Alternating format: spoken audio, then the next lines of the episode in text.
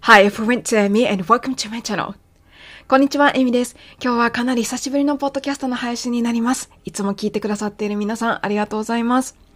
えっ、ー、と、今日はですね、私はサービスとして個別レッスンをお医者様や医療従事者の皆様にご提供しているんですけれども、その個別レッスンでレッスンが終わった後にお渡ししている復習用の音声というのをこちらのポッドキャストで聞いていただこうと思っています。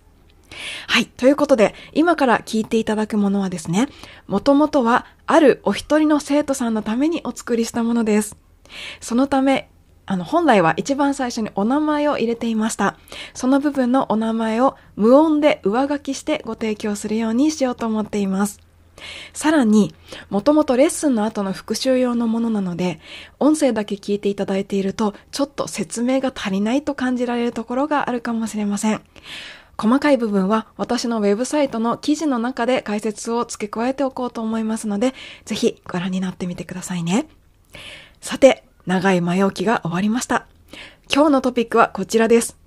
えっ、ー、とですね、ザ・レジデントというアメリカのドラマからの英語学習になります。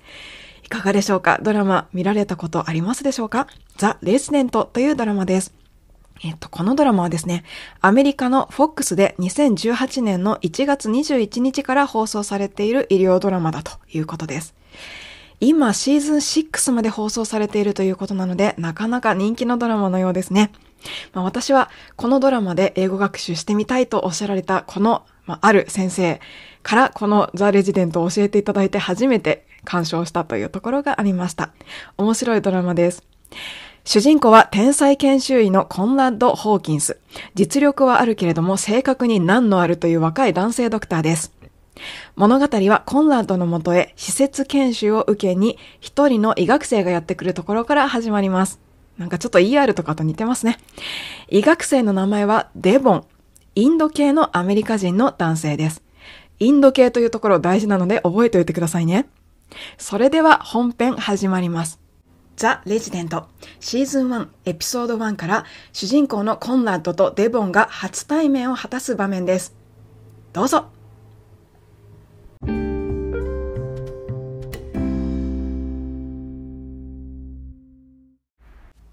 先生、こんにちは。2年7月3日のレッスンの復習です。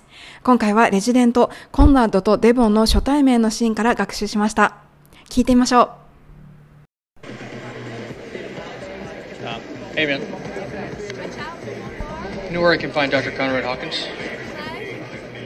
Namaste. You found him. Take off that tie. You're not at Harvard anymore. それでは最初から練習しましょう。デボンがコンラッドをコンラッドと分からずに最初に声をかけます。あ、ねえ、コンラッド・ホーキング先生はどこにいるか知ってる？Uh, hey man. You know where I can find Dr. Conrad Hawkins? 内容を確認しましょう。Do you know where I can find Dr. Conrad Hawkins? と言っているのですが、Do you know の最初の do が省略されて、You know で始まっています。そして where I can find と続きますが where が短く発音され where I can find where I can find となっています。練習しましょう。Um, hey man, you know where I can find Dr. Conrad Hawkins?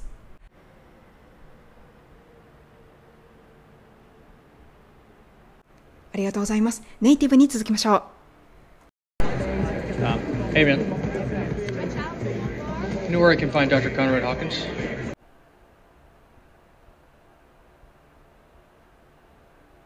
コンラッドのセリフです。ナマステ、俺だよ。ネクタイ外して、ここはハーバードじゃないぞ。Hawkins? Namaste. You found him. Take off that tie. You're not at Harvard anymore. はい、ここのセリフではまず、俺だよという一言になっていました。You found him. を学習しました。と言っていますが、him が脱落して、のような音になっています。練習しましょう。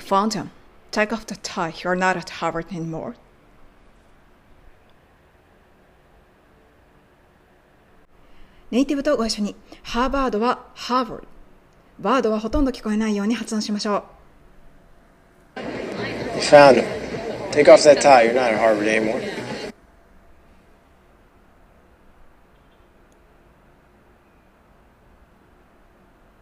さらにこんな後が続きます。好みは白人、黒人、褐色、男 What are you into? White, black, brown? Men? はい、このセリフでは一番最初、What are you into? というふうに言っています。be into 何々で何々のことが大好きだ、ハマっている、好みだというような意味になります。What are you into? で今回は、えー異性の好みは？という意味で聞いています。発音面では are you が what の t と連結して what are you? what you into? と聞こえています。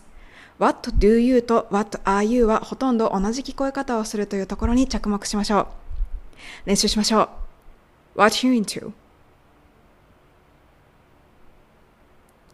ネイティブに続きましょう。What are you into? White, black, brown? Men?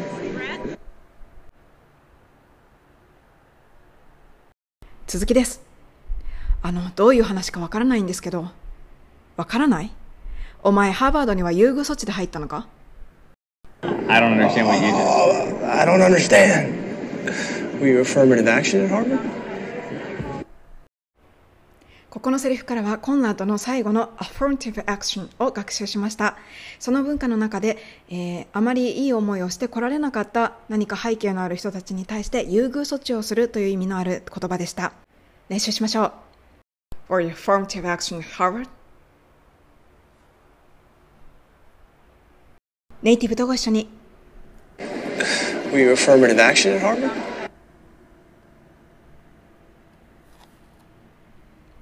学歴は読んだよ。イェールにハーバードだろ行くぞ。 I read your file, bro. Yale, then Harvard. Let's go. 練習しましょう。I read your file, bro. Yale, then Harvard. Let's go.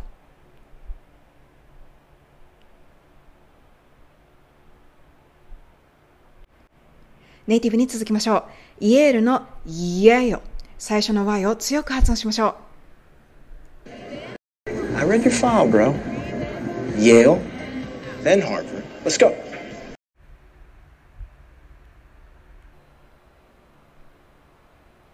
それではここまで通して聞きましょう。Uh, hey, man. You know where I can find Dr. Conrad Hawkins? Namaste. You found him. Take off that tie. You're not at Harvard anymore.